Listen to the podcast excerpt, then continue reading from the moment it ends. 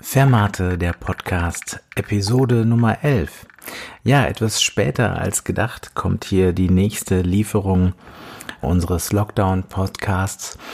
Leider hatte mich dieses komische Virus, von dem alle reden, selbst auch niedergestreckt und darum habe ich hier ein paar Tage Pause einlegen müssen, um das Ganze wieder auszukurieren. Aber jetzt bin ich wieder da und äh, möchte euch ab jetzt wieder jeden Tag unter der Woche mit einer neuen Folge beliefern. Und der heutige Tag, äh, den nutze ich dazu, gleich auf einen Text zu verweisen, der heute erscheinen wird im Fun-Magazin, wo ich in den letzten Wochen eine Serie gemacht habe über West Eastern Divas. Auf Anregung von Elisa Erkelenz ist das Ganze entstanden für das Projekt Outer National im Rahmen von B. Beethoven, ihrer B. Beethoven Fellowship. Ein Projekt, bei dem ich selbst viel gelernt habe und hier im Podcast möchte ich euch heute eigentlich nur zwei Musiken vorstellen, die in dem Text, der heute veröffentlicht wird, eine Rolle spielen. Und zwar ist das zunächst Musik von William Hamilton Byrd.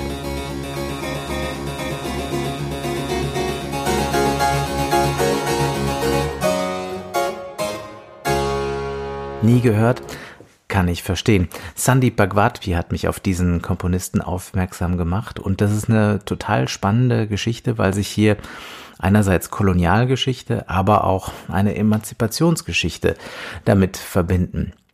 Denn ähm, William Hamilton Byrd war selbst so ein Musikunternehmer, der ziemlich viel baden gegangen ist mit seinem Versuch, in Indien klassische europäische Musik aufzuführen, Corelli, Haydn, das war einfach nicht so beliebt und er hat sich dann tatsächlich selbst saniert mit einer Veröffentlichung, die hieß Oriental Miscellany.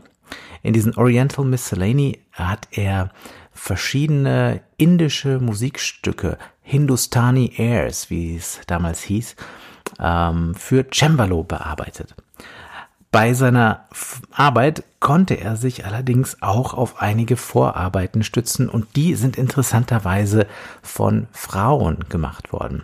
Es gab zwei berühmte Engländerinnen, die da maßgeblich daran beteiligt waren, wobei berühmt ist jetzt übertrieben, heute bekannt, denn berühmt waren sie damals gewiss nicht. Die eine, Margaret Forkey, war die Tochter eines Diamantenhändlers und die andere, Sophia Plauden, Sophia Plauden war nach Indien gekommen, weil sie mit einem Offizier der East India Company verheiratet war. Das Paar hatte ungeheuer viele Kinder, aber neben der Kindererziehung hatte Sophia Plauden eine große Liebe und das war eben die indische Musik und sie hat sich angefreundet mit einer der damals berühmtesten Sängerinnen namens Kanum Jan. Diese Kanum Jan war eine Kurtisane und diese Kurtisanen haben damals maßgeblich zur musikalischen Unterhaltung beigetragen. Die Gelegenheit, bei der man sich zur Musik eingefunden hat, das war häufig ein Norch. Das war eine intime musikalische Party, gleichermaßen von europäischen wie von indischen Herren geschätzt. Und alles, was man sonst in Indien gelernt hatte, eben tanzen, singen, sonst zum Lobpreis der Götter, wurde hier also eingesetzt, um den Herren zu gefallen. Und Sophia Plauden hat also einige dieser Hindustani Airs aufgeschrieben, übersetzt in das europäische Tonsystem, gar nicht so leicht, wie man sich vorstellen kann. Das indische Tonsystem mit diesen kleinen Tonabständen, den Shruti, die haben 22 Töne in dem Bereich, in dem bei uns eine Oktave äh, mit elf Tönen ist. Sie hat diese Sachen übersetzt und ja, William Hamilton Byrd, geschäftstüchtig, wie er sich dann doch einmal erwiesen hat, hat viele dieser Airs, die also von Damen auch wie Sophia Plauden aufgeschrieben worden sind, noch einmal bearbeitet, harmonisiert, rhythmisiert und damit auch für den europäischen Genuss zugänglich gemacht.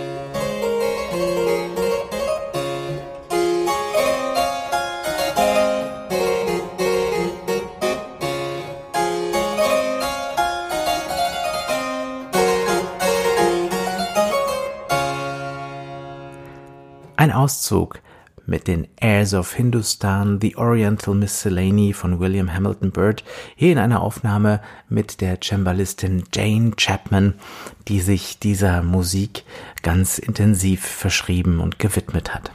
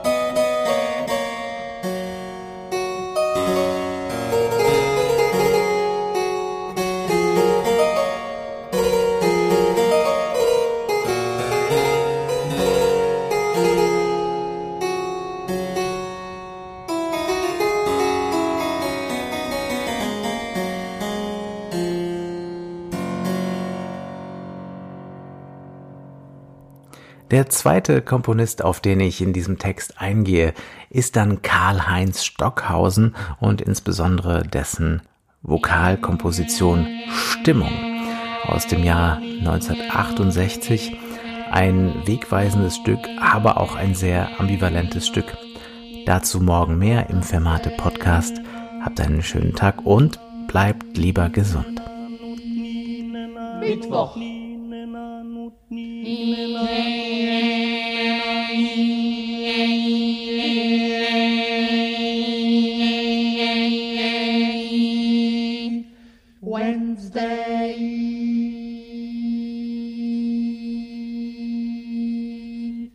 Wednesday. Ira, gotcha.